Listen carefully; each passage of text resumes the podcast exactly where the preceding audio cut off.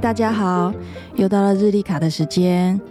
我们今天日历卡是吸引别人，就是要先模仿别人，和别人一样，别人才有安全感。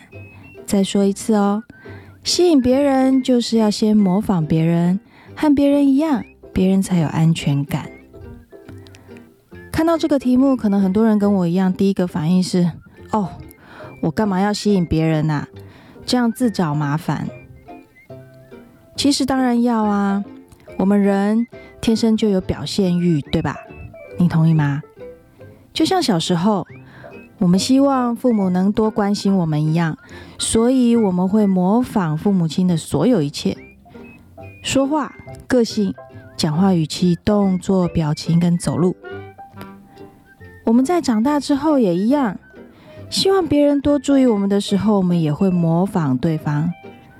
我们会穿一样的衣服，吃一样的食物，说相同的话题，让对方可以因此多注意我们一点，就像是闺蜜、妈吉、好兄弟。这么做的好处特别多。这个好处是，对方会照顾我们，会帮助我们。我们把这个延伸在销售上，哈哈，会为我们带来业绩哦。如果我们做了媒体，会吸引许多的粉丝；如果我们是企业主的话，我们的员工会特别喜欢我们，所以会有很高的忠诚度。但是，朋友们，重点来了，我们接下来怎么去做？怎么做呢？各位，有一个最直接的方法，就是打造个人魅力。这在提高粉丝量以及员工忠诚度上都是非常有效的方法。但要如何打造个人魅力呢？那就是先模仿别人。先模仿别人的好处有两个：第一，我们人是情感动物，有一个很重要的需求就是安全感。我想大家应该都有过这样的经验。当我们对另外一个人产生安全感的时候，我们自然会被对方吸引，会很想靠近那个人，对吧？但是各位朋友，这个安全感又要从哪里来呢？嗯，就是我们都一样。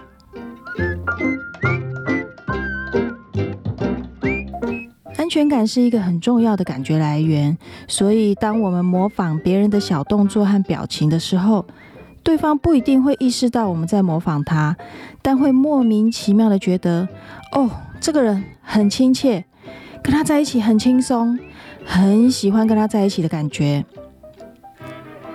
这个原因就是我们有同样的姿势、表情跟话题，感觉我们是一伙的，是同一国的哦。哼，这个方法对消除我们人与人之间的隔阂很有效，也非常重要。各位朋友可以试一试看看。第二呢，我们会无意识的动作、表情，其实都有它深层的心理和起源背景。当我们去模仿别人的时候，我们会更清楚对方的思路和思维，知道他为什么这么想，为什么要这么做。嗯，这样我们是不是就很容易对对方产生同理心啊？然后更进一步去理解和认同对方的行为跟思考方式呢？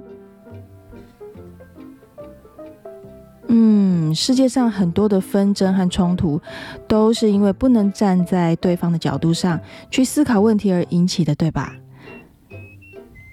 所以呢，模仿别人的这个方法。就是最直接也最容易上手的哦，大家不妨试一试哦。我们下次见，拜拜。